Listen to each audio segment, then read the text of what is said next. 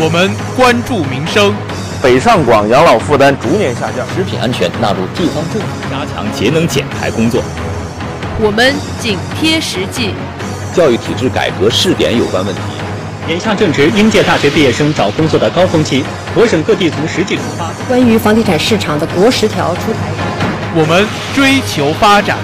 国家提出了节能减排的，在行政体制等重点领域和关键环节加大。实现中国梦，必须走中国特色。这里是新闻浏览。亲爱的老师们、同学们，欢迎走进本期的新闻浏览，我是于静浩，我是郭淑妍。在本期新闻浏览中，您将听到。二十五个新部门全面亮相，机构改革向纵深推进。雄安新区将分级分区设立湖长，白洋淀设省级湖长。第十七届香格里拉对话会开幕，聚焦亚太安全挑战与对策。首相遭弹劾下台，西班牙未来面临诸多不确定性。首先，请您收听国内部分。二十五个新部门全面亮相，机构改革向纵深推进。新华社六月一日电，五月的最后一天，整合了人社部、国家发改委和民政部等部门相关职责组建的国家医疗保障局正式揭牌亮相。至此，深化党和国家机构改革方案确定的二十五个应挂牌的新组建或重新组建部门全部完成挂牌。紧张筹备，务实高效，从集中办公到设置机构，从首次发文到首场新闻发布会，各部门全面落实中央部署。新一轮机构改革提及不稳向纵深推进，二十五个应挂牌的新部门全部挂牌，标志着党和国家机构改革第一阶段任务基本完成。但改革还有很多艰巨任务。雄安新区将分级分区设立湖长，白洋淀设省级湖长。新华社六月二日电，记者从河北省水利厅了解到，河北省河长组织体系已全面建立，针对全省湖泊现状。将实施湖长制纳入全面推行河长制工作体系统筹推进。雄安新区也要分级分区设立湖长，白洋淀设一名省级湖长。目前，河北省的省市县乡全部设立了由党政一把手担任的双总河长，全省河湖分级分段分片设立省市县乡四级河长一万五千三百五十名，建立起了河湖全覆盖的河长组织体系。全省四点一万河长信息公示牌全部树立。黄坤明会见海外华文媒体代表。新华社六月二日电，中共中央政治局委员、中宣部部长黄坤明二日在北京会见了出席第三届海外华文新媒体高峰论坛的部分代表。黄坤明表示，海外华文媒体及其新媒体是中华文化海外传播的重要使者，帮助世界认知中国的重要窗口。中国特色社会主义新时代是全体中华儿女戮力同心、奋力实现中华民族伟大复兴中国梦的时代。希望海外华文媒体积极关注，充分反映新时代中国的发展变化，做中国故事的生动讲述者，中华文化的热情传播者，中外交流的积极推动者。参加会见的代表说，将努力发挥自身优势，积极向世界介绍和解读中国，为促进中外交流合作贡献力量。逾三十国客商云集青藏高原，探索地毯产业发展新模式。新华社六月二日电，六月二日，在青海省西宁市开幕的藏毯展，共吸引了国内三十一个省区市、四百多家企业以及印度、伊朗、阿富汗等三十四个国家和地区的近两百五十家企业参加展会。此次展会通过展示各国机制手工地毯、特色地毯及古毯。举办巴基斯坦主宾国活动、新疆维吾尔自治区主宾省活动以及全球地毯专业论坛，加强地毯产业各国在技术、文化、商贸等方面的合作交流。青海省经济信息化委员会的统计数据显示，“十二五”期间，青海省的藏毯产量占全国总量的百分之九十以上，出口二十二个国家和地区。我国高分六号卫星成功发射。新华社六月二日电，六月二日十二时十三分，我国在酒泉卫星发射中心用长征二号丁运载火箭成功发射高分专项高分六号卫星。高分六号卫星是一颗低轨光学遥感卫星，也是我国首颗实现精准农业观测的高分卫星。它将与在轨的高分一号卫星组网运行，大幅提高对农业、林业、草原等资源的监测能力。高分专项实施以来，农业农村部利用高分卫星遥感数据，在农业常规监测、农业资源调查等领域开展了广泛应用。此次发射任务是长征系列运载火箭的第二百七十六次发射，同时利用长征二号丁运载火箭富余能力搭载发射了洛加一号小卫星。内蒙古大兴安岭林区发生两起森林火灾，近千人扑救。新华社六月二日电，记者从内蒙古大兴安岭林区森林火灾防扑火前线获悉，汉马国家级自然保护区和北部原始林区发生两起森林火灾。近千人赶赴扑救。呼伦贝尔和内蒙古大兴安岭地区两千余名森警官兵已进入一级战备状态。受近日连续高温干旱天气影响，大兴安岭林区火险等级普遍偏高，极易引发森林火灾。当地森林防火部门和武警森林部队密切关注火情火势，确保打小打早，随时准备投入灭火作战。两起森林火灾由于火场气温较高。风力较大，地形多为山林地，植被主要为针阔混交林，火势较强，林火蔓延迅速。以上是国内部分新闻，稍后请您收听国际部分。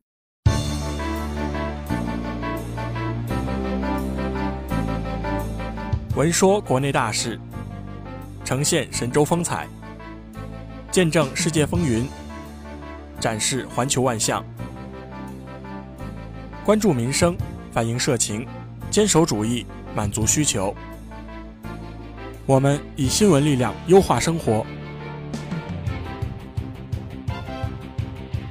每周一下午，敬请收听新闻浏览。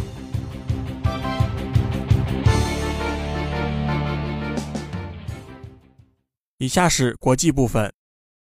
第十七届香格里拉对话会开幕，聚焦亚太安全挑战与对策。新华社六月一日电，第十七届香格里拉对话会六月一日在新加坡开幕。与会代表在对话会期间将聚焦亚太安全挑战与对策。中国人民解放军军事科学院副院长何雷率团出席会议，代表团将围绕亚太地区军事力量发展的战略影响议题发言，重点宣介关于中国构建人类命运共同体、新型国际关系等重要理念。中方还将与参会各国防务部门和军队官员、专家学者就安全防务领域的热点问题深入交换意见，阐述中方立场观点。香格里拉对话会正式名称是亚洲安全峰会，因其每年在新加坡的香格里拉酒店举行而得名。本届香格里拉对话会一日至三日在新加坡举行，共有十七个国家的国防部长以及来自四十个国家的高级军官和学者，共六百多人参会。首相遭弹劾下台，西班牙未来面临诸多不确定性。新华社六月一日电，西班牙议会一日以一百八十票赞成、一百六十九票反对和一票弃权的结果，通过对首相拉霍伊的不信任案投票。根据西班牙宪法规定，提出弹劾案的反对党工人社会党主席桑切斯当选首相，议会无需再进行投票。分析人士认为。这是西班牙政治和经济形势脆弱性的体现。最近几年，执政党腐败丑闻频发，弹劾案的通过将使西班牙进入一个新的不确定时期。政府骤然更迭，将使一系列正在进行或正在讨论的改革措施暂时终止。中央政府对加泰罗尼亚自治区的权力也会削弱，因为支持对该自治区实施特别法的三个政党——人民党、工人社会党。和公民党已经分裂。桑切斯在投票结束后对媒体表示，将按照宪法规定履行职责。特朗普表示，美朝领导人会晤将如期举行。新华社六月一日电，美国总统特朗普一日表示，他与朝鲜最高领导人金正恩的会晤将如期于六月十二日在新加坡举行。当天，特朗普在白宫会见朝鲜劳动党中央委员会副委员长金英哲。特朗普在会见后对媒体说。与朝方打交道是一个过程，他表示，双方目前正在建设关系，这是一个积极势头。他表示，相信朝鲜愿意推进半岛无核化，朝方同时希望实现国家发展，他对这一点毫不怀疑。特朗普还说，他相信通过努力，美朝双方最终会取得积极成果。由于双方关系正在改善，他不想再使用极限施压这一表述。他也期待美朝有朝一日达成协议。美军空袭打死十二名索马里青年党武装分子。新华社六月二日电，美军非洲司令部六月一日发表声明说，美军五月三十一日下午对索马里极端组织青年党目标实施空袭，打死该组织十二名武装分子。声明说。此次空袭是在索马里政府的协调下进行的，打击目标位于所首都摩加迪沙西南约五十公里处。声明还说，美军将继续与非盟驻索马里特派团和索马里安全部队合作，打击恐怖分子及其庇护所和训练营地。索马里青年党是与基地组织有关联的极端组织，近年来在索马里及其邻国多次发动恐怖袭击。韩国警方申请逮捕大韩航空会长妻子李明基。新华网六月二日电，韩国警方五月三十一日申请逮捕韩进集团兼大韩航空公司会长赵亮浩的妻子李明基，缘由是他习惯性打骂和侮辱建筑工人和企业员工。警方在逮捕令申请书中写道：“李明基依仗权势，习惯性攻击、侮辱和伤害社会弱势群体，毫无愧疚感。在案情如此严重的情况下。”他居然以记不清楚为由否认指控，同时可能销毁证据。警方五月六日以涉嫌伤害罪和妨碍业务罪正式立案调查，分别在当月二十八日和三十日询问他长达十个多小时。李明基否认绝大多数指控。一名官员说：“即便李明基就一些罪名与原告达成协议，检方仍可追责。”意大利组建西方首个民粹政府。新华网六月二日电。意大利新一届内阁定于六月一日就职，形成西方国家首个民粹主义政府。五月三十一日，持亲欧立场的后任总理卡洛·科塔雷利放弃组阁，总统再次任命朱塞佩·孔特出任总理。新内阁名单中带一欧色彩的原经济和财政部长人选保罗·萨沃纳改任他职，市场担忧意大利退出欧元区的顾虑得以缓解。不过，联合政府的财政宽松政策可能让意大利继续债台高筑。内阁成员定于六月一日宣誓就职，下周接受议会参众两院信任投票。以语言为形式，记录国家的大事小情；以声音为方式，传递世界的一点一滴。敬请收听每周一下午新闻浏览。以下是一组简讯。新华社六月一日电，习近平向上海合作组织首届媒体峰会致贺信。北京青年报六月一日电，七月一日全国铁路调图，加长版复兴号将首次上线京沪高铁。新华社六月一日电，中国主动降关税，显示坚定扩大开放决心。新华社六月一日电，两份涉巴勒斯坦决议草案在联合国安理会均未获通过。新华社六月二日电，大韩航空一客机因疑似起火紧急降落东京羽田机场。新华社六月二日电，白俄罗斯外长称暂不考虑允许俄在白境内驻军。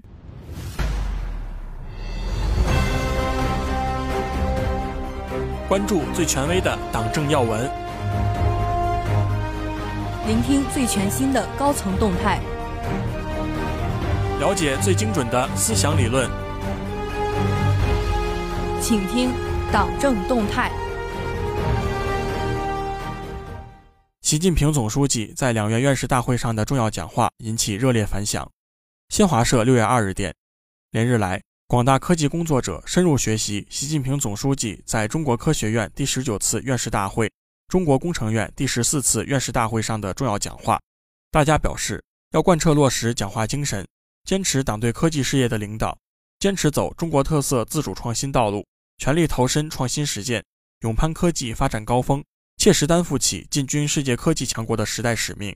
强起来的关键支撑是坚持党对科技事业的领导，创新跨越的关键之举是深化对创新发展规律、科技管理规律、人才成长规律的认识。向科技强国迈进的必由之路是抓重大、抓尖端、抓基础。中国赶上世界的强国梦实现历史性跨越，离不开党对科技工作的全面领导和社会主义制度的优越性，离不开深化科技体制改革所释放的巨大活力，更离不开一代代科技工作者的奋斗努力。科技部部长王志刚表示：“我们应当树立创新的自信，不断健全党对科技工作的领导体制，在更高层次、更大范围发挥科技创新的引领作用。”清华大学副校长薛其坤院士表示，习近平总书记明确提出科技创新领域的重大任务，对两院院士提出殷切期望，要抓住这个大有可为的历史机遇期，不等待、不懈怠，拿出更多高质量的科研成果。大千世界无奇不有，新鲜事情闻所未闻，国内国外妙趣轶事。事事都有不同看点，奇闻异事带您走进另类新闻事件。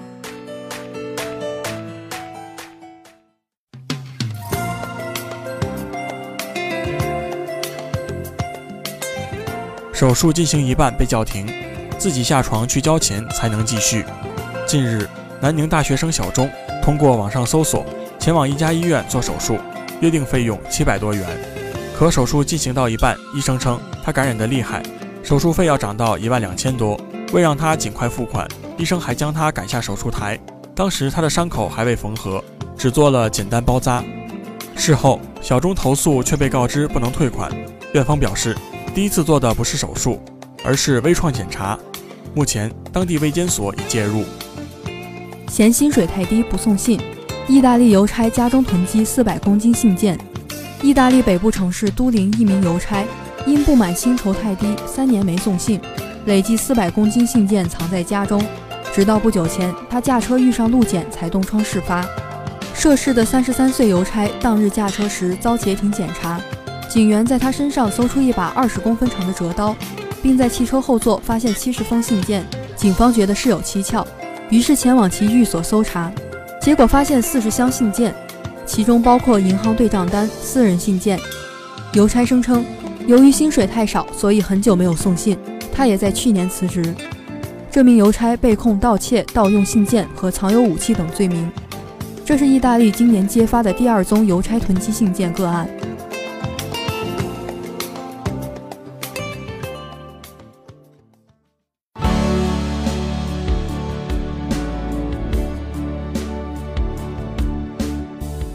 爱的老师们、同学们，本期的新闻浏览到这里就全部结束了。